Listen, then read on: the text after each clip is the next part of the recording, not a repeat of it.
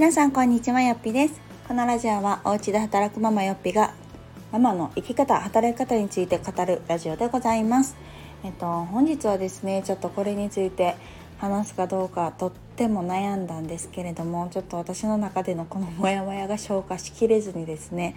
えー、お話をしたいなと思います。でそれがですね、えっと、コロナ禍においての保育園の休園問題ですね。皆さん、えーと、ここに関してはですね非常にデリケートだったりシビアな内容になってきますまた人それぞれね本当考え方があの異なるっていうのは大前提の上でですね今回はちょっとお話をしていきたいなと思うんですけれども、えー、皆さんの地域ではですね小学校だったり、まあ、幼稚園保育園で感染者が出た場合ですねどのような休園クラス閉鎖などの対策を取られていますでしょうか。えー、私の子供が通っている保育園はですね、えー、割と厳しめなんです。で、えっと、クラスで1人でも陽性者の子が出た場合ですね、えー、即クラス閉鎖ですもうすぐにお迎えに来てくださいという形で、えー、次の日、えーと、その発症日かな、まあ、要は最終接触日を、まあ、0日カウントとして、えー、そこから5日目までは濃厚接触者扱いになりますので6日目から登園になるのでまあ実質1週間クラス閉鎖になるんですね。で、えー、まあ、これがですねまあクラス閉鎖になる理由としてはうちのその下の子がね今1歳児クラスでマスクをしてないんですよね。なのでその誰が濃厚接触者とかじゃなくてマスクをしていないイコール全員濃厚接触者という扱いになります。なのでクラスで1人でも、えー、陽性者が出た場合はですね、えーとまあ、強制的に1週間、えー、保育園お休みですという形になります。でこれがですねえー、じゃあ下の子は0歳から保育園に通っていて、まあ、このコロナ禍での登園というのが2年目になるんですけれどもまあ多いんです。本当に多くって。で私もねちょっとこう初めはねまあ仕方ないと思ってたんです。でまあそれもねまあ1回2回であればまあ、このご時世だし、まあ、そらそうやろと思って。で、まあ、またこうコロナの状況もねやっぱり去年一昨年とはまた違ってきたりしているので、まあ、去年とか一昨年の状況ではまあさすがにそうやろうなと思っていましたがまあ3年目ですよねコロナも。でまあ今のこのオミクロンの感染のすごさとあとはあまり重症化しないっていう、まあ、現状も受け、まあ、特にうちは上の子もね、まあ、コロナに感染したんですけれども、まあ、正直ね、えー、こんなもんかって感じでした、まあ、これは本当に人それぞれですよ。だからもう本当一概には分かんないですけれどあくまでうちの体験談としてはっていうのと、まあ、周りの話を聞いている分にはあまりこううん正直大したことないなと思うんですね。それよりももう隔離の方がよっぽど大変でした。ので症状としては全然大したことなかったなというような印象なんですが、まあ、それでもやっぱり強制的に1週間クラス閉鎖になってしまうっていうのが、えー、今回ね11回目なんです。なのでこれのねちょっと回数が重なれば重なるほど正直いろんな思いも出てきます。で単純計算でね11回ということはまあ11週ですよ。まあ、2年分ですけどね去年の4月から通って今9月なので11週保育園に通えないってちょっと私はね異常やなって思うんですね分かりますよ状況は分かる保育園の対策も別に否定しているわけではないし理解もできるんですけれども現実問題これだけ休園になるイコール、えー、仕事の調整を、まあ、親はしないといけないわけですよね。ってなってくると正直やっぱりきついです。で私の場合はあの、まあ、フリーランスという形で働いてて、まあ、自分でね仕事の調整がある程度はできるので他の、まあ、出勤されてる会社員のママさんに比べるとかなり調整はしやすい方だとは思うんですね。ただ調整がしやすいというだけの話で別にその間の仕事がなくなるわけではないんですよ。なのでそこのまあしわ寄せというかその時にやるべき仕事やろうと思っていたことができないっていう現状はもちろんありますししかも突然今日から1週間とか明日から1週間とかっていうのがバーンって入ってしまうんですね。で今回に関しては、えー、1週間休園してで1日登園した日にまた陽性者が出たのでまた1週間休園ってなったので2週間も今休園状態なんですね。ってなるとえもうこの2週間の調整っていうのも正直こうしんどいしえー、じゃあいつできるのっていうところと我が家は結構ね夫が協力的であの、ま、有給取ってくれたりとかね割とこう積極的にはしてくれようとしてます。とはいえじゃあ半分半分ねっていうわけでもまあまあいかずというか、まあ、私も割とね融通を聞かせられるという、まあ、メリットを生かしての働き方なのでまあ私が仮にね4日5日休んだら夫が1日休んでくれるみたいな感じなので、まあ、2週間だったらそのうち2日有給取ってくれるぐらいなペースでは取ってくれて、まあ、それだけでもすっごくありがたいんですよ。ありがたいんですけれどもでもやっぱりこれぐらいしないといけない状況なんですね。でありながらうちの子は元気なわけですよ。えー、下の子に関してはコロナに感染今まで1回もしてないのでこの11回分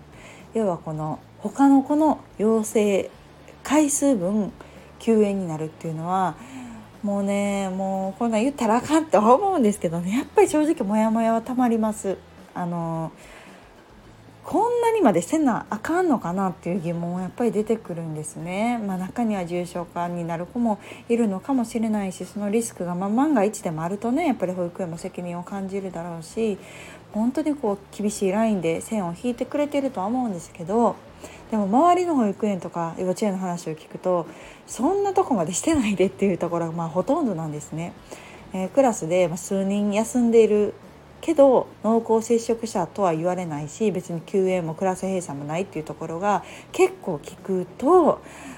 むむむと。なんかこれがねまたこう自治体とかで足並み揃えてくれればなんかこう私も仕方がないって割り切れる部分があるんですけど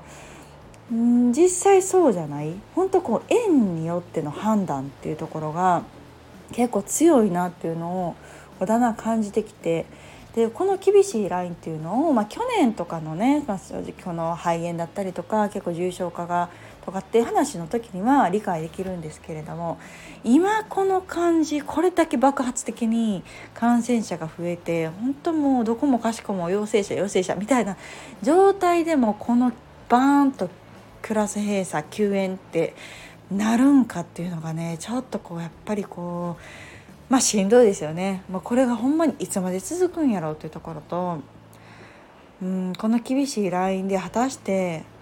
うん皆さんどうしてんやろっていうところが本当に疑問だったりします。それおじいちゃんおばあちゃんに預けてねお仕事されてる方もいるでしょうし、まあ、ファミサポとかそういう地域のね何かこう支援だったりを頼ってるのかもしれないけどでもそれにもやっぱり限界があると思うしお母さんたちがお仕事を休むのにも限界があると思うんです。で有給があるとはいえね、まあ、うちみたいにそのまあ1年半ぐらいの間に11回11週も休むとなると、まあ、有給なんてそんなもん足りないわけですよね。うん、そんだけねしかもそのコロナ休園だけじゃないわけでうちの子の全然違う感染症で休園になるそれだったとしても例えばうちだったら、えー、手足口病だったりとか RS だったりとかにもかかったんですね。でなるとそれでもまた1週間とか休むとなるともうそのただでさえの体調不良っていうのは、まあ、案外少なかったんですね我が家で言うと。なのであのこの1年1歳児クラスになってからも体調不良で休むっていうことは1学期も1回もなかったんですけれどもでも休園でバンバンバンと何週間も休みになるので結局保育園に行けないっていう回数は増える日数が増えるイコール、まあ、それだけ親の仕事の調整が必要になるっていうのはちょっともうしんどいなっていうのが正直なところです。うんなので、まあ、それのおかげで移ってないといえばそうなのかもしれないんですけどでもこんだけ陽性者が出てるってことはそのクラスの人数で考えるとねもうほとんどの子なったんちゃうかって 思うぐらいの確率で休園になってるんですね。かつもうなんか下手したら2週目いってんちゃうかっていうぐらいかかってる子はかかってるんやろうなと思うしまあそのなる子はね大変だと思うんですよ。うちも上の子になったからそれはそれで隔離の問題とか本当に大変だなと思うんですけれどもなんかその度になんかこうクラスの人数分もっと言えば保育園の人数分のなんかこう休園の確率を背負ってるって思うだけでちょっともうしんどくなってくるというかなんかほんまに私今の働き方してなかったらどうなってたんやろって本当に思いますね。もうなんかあのー、頭抱えてたやろなというか会社もいやいやどんだけ休むねんって絶対ね思われるやろうなと思うし、まあ仕方ないとはいえいやもう本当にマジ勘弁やなっていうのがこの、うん、ここ最近の、うん、本当に現状であります。なので本当こうなんとかかんとかね調整をつけて夫にも協力してもらってやっているなという状況はあるんですけれどもちょっとあまりにも厳しい基準。で小学校はおそらくですけどクラスで陽性者が出てても学級閉鎖今のところなってないんですね。で別にそういう通知もないんですよ、うん、なので、まあ、多分しれっと陽性者が出てしれっとそのまま進んでるみたいな感じだとは思うんですけどまあなんかそういう保育園幼稚園も今周りですごく聞くのでなんかもうそうしないとなんか本当経済が回らないっていうか、まあ、親が回らない。人によってはこれでなんか職を失う人もいるんじゃないかななんて思うぐらいの休園の回数なのでちょっとこの辺りは、まあ、皆さんの園でもねどうなってるのかなどういう基準であのクラス閉鎖とか休園の通知が来てるのかなというところもまあ純粋に気になりますし私の周りでは結構なんかうちの園だけちゃうこんな厳しいのって思うぐらいの現状なので、まあ、まだまだねこんな感じが続くんかなと思っています。まあ、本当にもうコロナに振り回されるこの2年3年なのでもう本当大概にしてくれよっていうところが本音ではあるんですけれどもちょっと私今気がめいってるというかなんかこういろんなところにモヤモヤが抱えてでもなんか別に誰に当たるもんでもないし別にそれでの保育園を責めるつもりはないんですけどでもまあ本音としてはちょっとこういう気持ちがあるので今回すいませんラジオでお話をさせていただきましたまだまだねおそらく、うん、マスクをしないのが来年までなんのかな多分2歳クラスまではマスクをしないので。えー、多分この基準が緩和されない限りなんか我が家はこういうことが続いていくんだろうななんて思うしそれを考えるとすごくすごく気が重いんですけれどもまあもう仕方がないと割り切るしかないんだろうなと思いながらもうそうであれば私はもう仕事をセーブするしかないので、まあ、その辺りちょっとバランスも考えていきたいななんて思った出来事でありました。